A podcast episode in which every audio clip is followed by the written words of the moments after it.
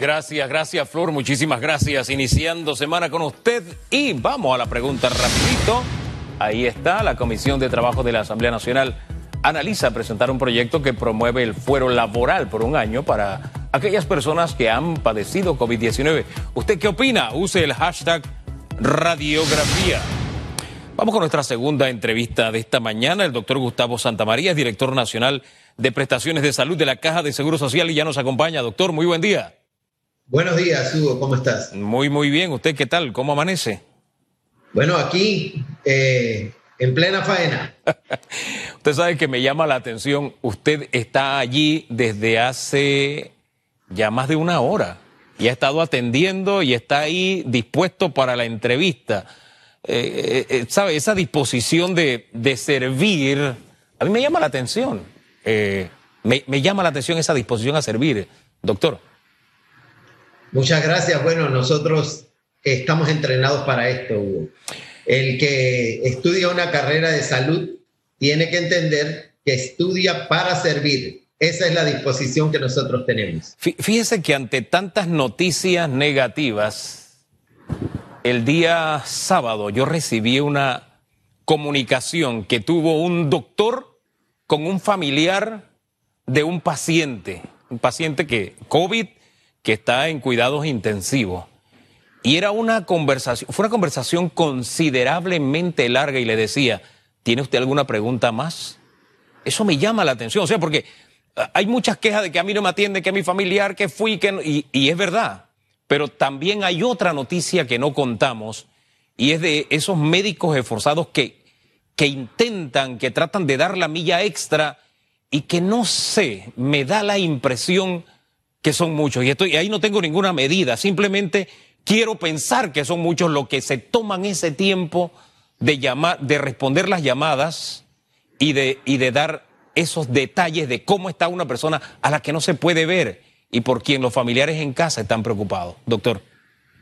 Pues definitivamente, mira, dentro de todas las labores de salud que nosotros tenemos, no solamente es la atención per se del paciente en el momento que lo necesita, ya sea estando en un servicio de urgencias, en una consulta externa, en una cama de hospitalización o en una unidad de terapia intensiva, aquellos pacientes críticamente enfermos. Simplemente la atención médica tiene muchas aristas y una de ellas también es el abordaje a los familiares según nos lo permite la norma. Y para esto, muchos profesionales de la salud están en estos momentos abordando a los familiares de los pacientes toda vez que ellos no pueden ingresar a las salas de hospitalización porque sería un foco de contagio masivo. Sí. Eh, los médicos pues abordan a los familiares, les dicen sus condiciones y tratan de mitigar ese estrés que tienen por no tener una información eh, de viva voz o a simple vista, porque ellos no están viendo a sus familiares y están viendo la evolución de su proceso de salud. Y esta es la razón por la cual nosotros llamamos, por la cual tratamos de llegar a todos. Ojalá pudiésemos llegar al 100% de las personas. No todo el tiempo es posible, pero tratamos de lograrlo en la mayor medida, eh, medida de nuestras posibilidades. Fíjese que eh, eh, más adelante hay un segmento donde presentamos las noticias positivas. No está en agenda que yo presente esto, pero voy a presentar un extractito de esa conversación porque es cierto, tenemos un gran problema y tenemos dificultades. Yo en lo personal ya tengo familiares cercanos que no han tenido una buena experiencia con el sistema de salud. Pero así como hay quienes no lo han tenido, hay quienes sí lo han tenido. Entonces, siento que si en alguna medida hablamos de las buenas experiencias o se muestran aquellos que no se han sumado o no se han contagiado de dar ese, ese servicio del que hablábamos hace un ratito, podemos contagiarlos. Recordemos que es un es un sistema de salud integrado por personas, por gente que tiene emociones, que de pronto está agotada, que de pronto está cansada, que de pronto no tiene todo lo que necesita. Pero en medio de eso, siento que si presentamos estos casos, y voy a presentar un momento, un pedacito de esa conversación para ver si contagiamos a más gente, porque sí, están pasando cosas que son, wow, de, verdad desastrosas, pero hay otras que nos inspiran y que nos motivan a seguir adelante. Doctor. ¿Cómo no? Oiga, 162 nuevas camas habilitan ustedes en la caja de seguros sociales, es la información que manejo aquí. Doctor, ¿es así? ¿Esa es la cifra? Es así. Y te quería decir algo muy importante. El sistema de salud trata de adaptarse de acuerdo a las situaciones que nosotros estamos viviendo. Pero nuestros recursos son finitos, no son infinitos. Y nuestras instalaciones tienen una capacidad instalada. Si tú eh, te diste cuenta, la semana pasada nosotros trasladamos las consultas externas hospitalarias a las eh, policlínicas de las periferias. Y muchas personas nos preguntan por qué razón. Porque tratamos de ampliar espacios dentro de los hospitales para poder hacer movimientos como este de aumentar el número de camas. Pero en este momento es importante que la población entienda algo, que llegará un momento, si no controlamos la pandemia, en el que los recursos hospitalarios se van a ver limitados o simple y sencillamente ya claudicamos. Y a eso es justo lo que no queremos llegar. Eh, no solamente los médicos, Hugo, ni las enfermeras son los agotados. En el sistema de salud nosotros somos un equipo y hablaríamos muy mal si nosotros solamente hablamos de médicos, enfermeras y técnicos en salud. ¿Por qué? Porque yo no puedo brindar una atención sin un trabajador manual, sin aquel que hace el aseo. Yo no puedo brindar una atención correcta a los pacientes con COVID sin tomar en cuenta aquel funcionario que pasa subiendo y bajando escaleras, cargando tanques de oxígeno, eh, poniendo una carretilla en un momento como este, en el que se ha triplicado y multiplicado eh, eh, mucho más de lo que nosotros teníamos planificado el consumo de oxígeno en nuestros pacientes. Yo no puedo hablar de un sistema de salud que está realmente integrado y bien si no tomo en cuenta todos y cada uno de los elementos humanos que ayudan a enfrentar esta pandemia en un momento determinado. Y es importante que la población lo sepa. ¿Por qué? Porque somos seres humanos, somos vulnerables, estamos enfrentados todos los días con el virus y en algún momento podemos cometer un error y el error se traduce en un personal de salud que se contagia, en un personal de salud que se infecta o en un personal de salud que se convierte en un paciente críticamente enfermo. Y si esto ocurre, merma la atención en salud y todavía merma mucho más la capacidad que yo pueda dar para enfrentar el virus en una población enferma. Oh, doctor, este, este detalle que usted nos da eh, es, no pequeño, ojo con este detalle, eh, porque puede llegar el momento en que ya no se pueda ampliar el servicio a más camas. Eh, esto es muy importante porque ustedes han estado diciendo ampliamos aquí, ampliamos allá, tenemos 10 camas más aquí, 5 camas más allá y se ha ido ampliando, pero se puede llegar a ese punto. ¿Qué tan lejos estamos de llegar a ese momento de ya no podemos ampliar más el sistema? Mira, yo quisiera decirte que estamos tan lejos como el infinito, pero no te puedo decir eso cuando yo tengo un momento determinado que tengo días que no tengo camas para ofertar a los pacientes enfermos, que tengo días que han pasado pacientes tratando de que nosotros acomodemos al máximo para poderlos entrar, que estoy aumentando camas aquí, allá, en donde nosotros podamos crear espacio. Pero también tenemos que entender que el recurso humano que atiende a estos pacientes sigue siendo el mismo. Nosotros estamos aumentando camas, están aumentando los pacientes, pero somos los mismos médicos, las mismas enfermeras, los mismos técnicos, los mismos trabajadores manuales, seguimos siendo los mismos con una mayor cantidad de demanda. Entonces, el recurso, cuando yo te hablo de que somos finitos, es porque no solamente se trata de capacidad instalada en un hospital, sino también del recurso que brinda la atención para esos pacientes que lo requieren. Doctor, en esa, en esa línea, ayer hablaba precisamente el ministro de Salud de la necesidad de contratar a nuevos profesionales, incluso especialistas extranjeros. Estamos llegando a esos límites ya.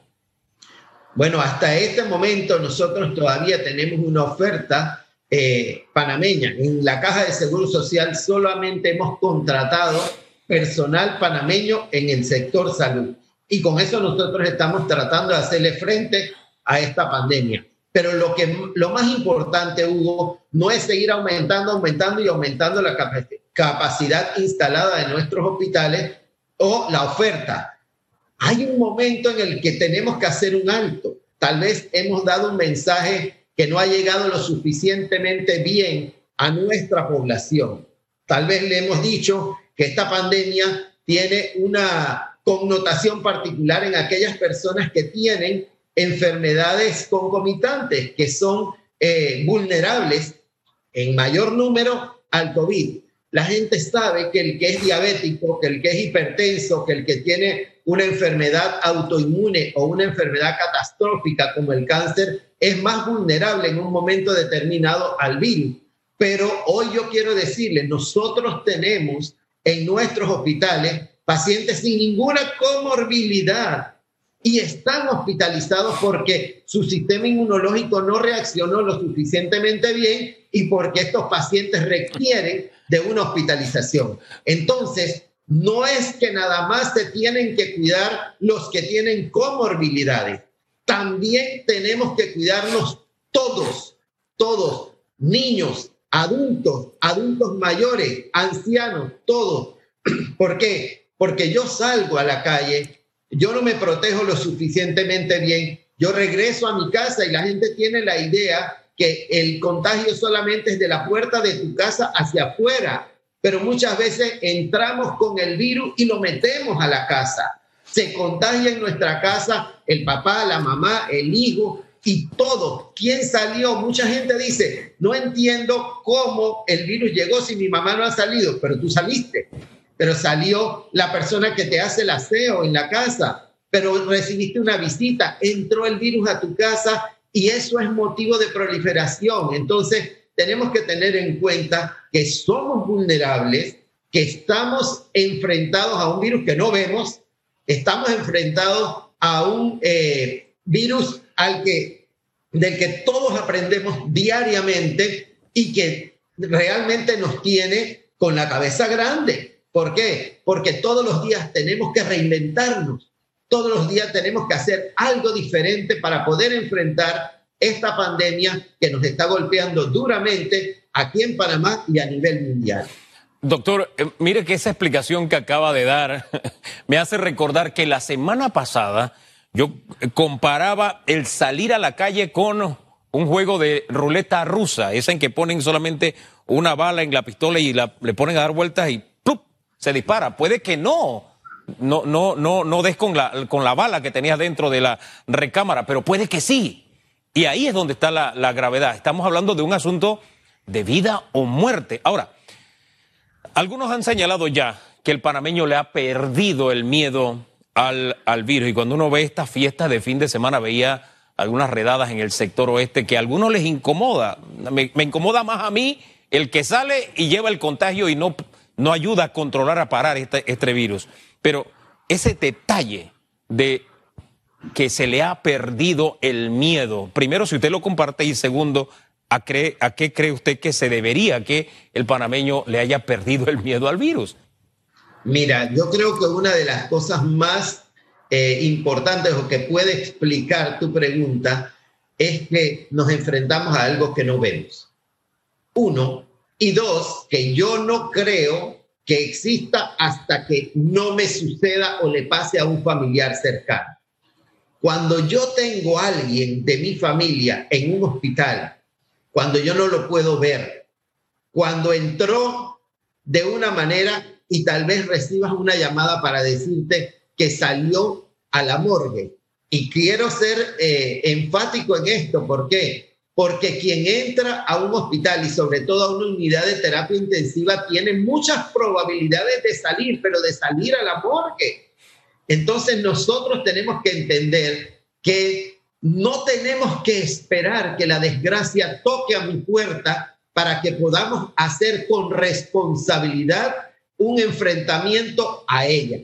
Necesitamos que la población haga un alto, haga un alto, porque en la medida que nosotros hagamos las cosas bien, nosotros podemos contener el virus y evitar que más personas acudan a los centros hospitalarios.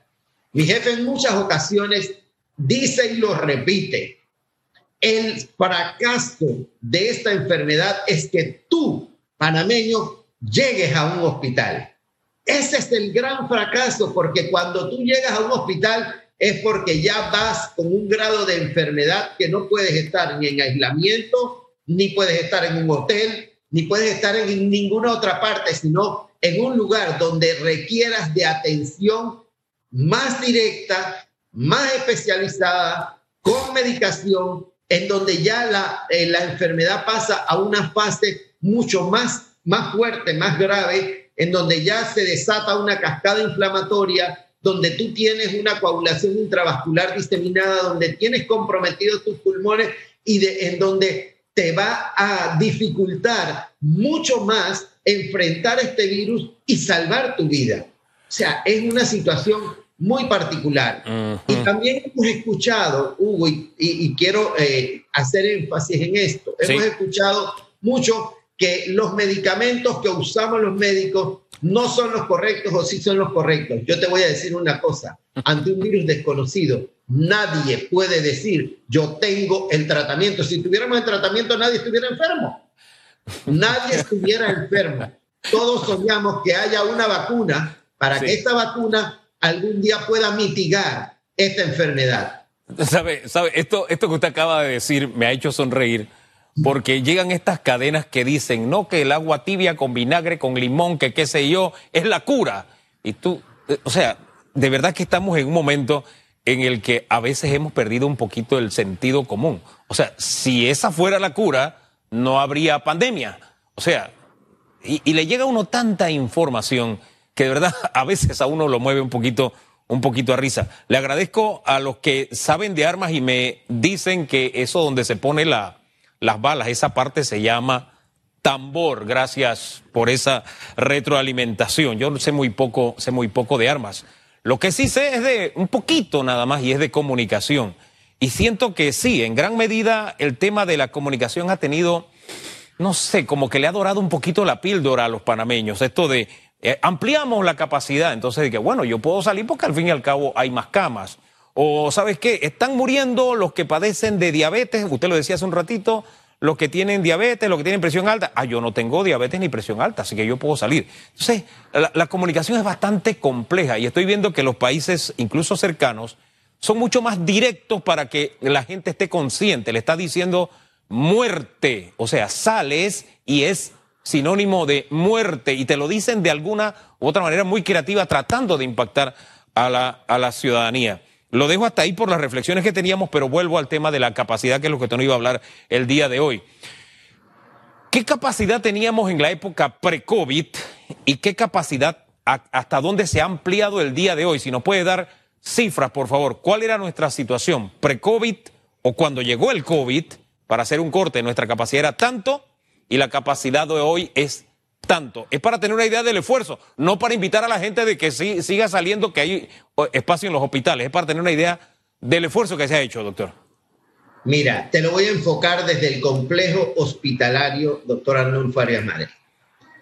En el complejo hospitalario nosotros tenemos dos hospitales, el Hospital General y el hospital que se llama eh, especializado. El Hospital General tiene eh, ocho pisos de atención y en esos ocho pisos estaban distribuidas todas las especialidades. Hoy en día, ese hospital es el hospital que atiende pacientes con COVID. Ya ahí tú te puedes dar una idea, que son aproximadamente 680, 700 camas dedicadas a pacientes con COVID. Y en este momento, esa, esa capacidad está al 97%. Si nosotros vamos a los otros hospitales, llámese Hospital Rafael Hernández en Chiriquí, el Hospital Rafael Esteves en Agua Dulce, el Hospital Gustavo Nelson Collado, te estoy hablando de la red de servicio de la Caja de Seguro Social a nivel eh, nacional. Si nosotros nos vamos a cada uno de nuestros hospitales, en todos se han hecho espacios solo para la atención de pacientes por COVID. Eso no existía antes de la pandemia. Sin embargo, hemos tenido que reinventarnos, reorganizar los servicios para poder hacerle frente a esta enfermedad. Nosotros hace unos días estuvimos en la, en la provincia de Chiriquí y la gente, nuestros colegas hablaban y con justa razón, ¿hasta cuándo más? ¿Hasta cuándo más seguimos siendo los mismos? Y nos lo decían una y otra vez, seguimos siendo los mismos, la gente sigue, en esa ocasión decían, cierren la provincia, ¿verdad? Y en esto, en el fin de semana, la provincia fue cerrada sábado y domingo. ¿Por qué? Porque vemos un comportamiento de la población que ya le perdió el miedo al virus, pero el impacto de esa pérdida de miedo es directamente en las unidades hospitalarias y en los centros que proveen atención en salud. ¿Por qué? Porque el virus solo llega a donde la, la persona que atiende los servicios de salud le puede dar una respuesta. Y una respuesta, como te dije, limitada. ¿Por qué? Porque nosotros todos los días estamos haciendo algo, buscando algo, verificando algo, comprobando, viendo las nuevas investigaciones, las nuevas evidencias. Todos los días estamos viendo algo distinto para enfrentar el virus con nuestros pacientes. Lo resumo, esto se vence en las casas, este virus se le vence en la casa y se vence de manera individual con la actitud de cada uno de nosotros. Doctor, gracias por haber estado esta mañana en Radiografía. Que tenga buen día. Buenos días. El doctor Gustavo Santamaría, él es director nacional de prestaciones de salud de la Caja de Seguro Social. Y fíjese que me, quedo con eso último que nos decía, los ocho pisos del Hospital General, ahí está el complejo hospitalario en la Transísmica, que son dos hospitales, la especializada y el general. El general, ocho pisos ya están destinados íntegra y totalmente a la atención COVID. Eso nos dice de la gravedad a la que los panameños hemos llevado esta situación. Y fíjese que digo hemos llevado, porque es muy sencillo estar señalando lo que los demás han hecho o no han hecho. No, ¿qué he hecho yo dentro de lo que me han dicho que no debo hacer para propiciar que esta pandemia se siga expandiendo? ¿En qué he contribuido yo para que esté en descontrol en este momento, que no hayamos podido controlarla? En la medida que cada uno nos miremos hacia el ombligo y digamos, ah, yo soy responsable, tendremos entonces mejores resultados, porque la responsabilidad, todos cumplimos un papel, es cierto pero la responsabilidad de cada uno descansa en cada uno de nosotros. Esta batalla se vence, se gana en las casas, no en los hospitales. Pero en fin, vamos a algunas de sus respuestas a la consulta esta mañana, a la pregunta que teníamos en redes. Redes sociales. Hombre, la propuesta del fuero para los que hayan padecido COVID. Dice Virgilio Vázquez, un viejo y conocido refrán dice que el camino al infierno está asfaltado de buenas intenciones. Este proyecto parece una buena intención, pero mal manejado nos lleva a una autopista al infierno por el exceso de planilla en tiempos de austeridad. Gracias, Virgilio. Dice Gladys, todo Panamá, todo Panamá. Me gustaría ver Panamá. Yo casi no me meto en este detalle, pero me gustaría ver Panamá con la primera letra en mayúscula y con una tilde en la A. De verdad que me gustaría verlo. Rolando Coparropa, ¿por qué? Mi opinión es que se les debe garantizar trabajo, la forma de ayudar a que obtengan una formación de ingreso. No nos olvidemos que muchos han sido producto de irresponsabilidad propia. Dice Pedro Escobar, ese fuero se cae cuando la empresa no tiene capacidad económica. Hoy se está viendo con algo más sagrado el fuero maternal y no se respeta, ni el Estado expresa una posición temporal de pagar la diferencia de cuota obrero patronal al Seguro Social para que el subsidio maternal prospere. Juan dice, pareciera mejor prohibir la discriminación por haber sufrido COVID-19 en el área laboral, que incluya despidos sin otra justificación. Así protege al trabajador y a la empresa. Rogers dice todo prácticamente. Gracias, Rogers. Y a todos los que han participado en la consulta a través de Twitter, a través de las redes sociales. Una pausa y mire, hay noticias que nos llenan de, de ganas, de optimismo. Hay cosas buenas que están pasando.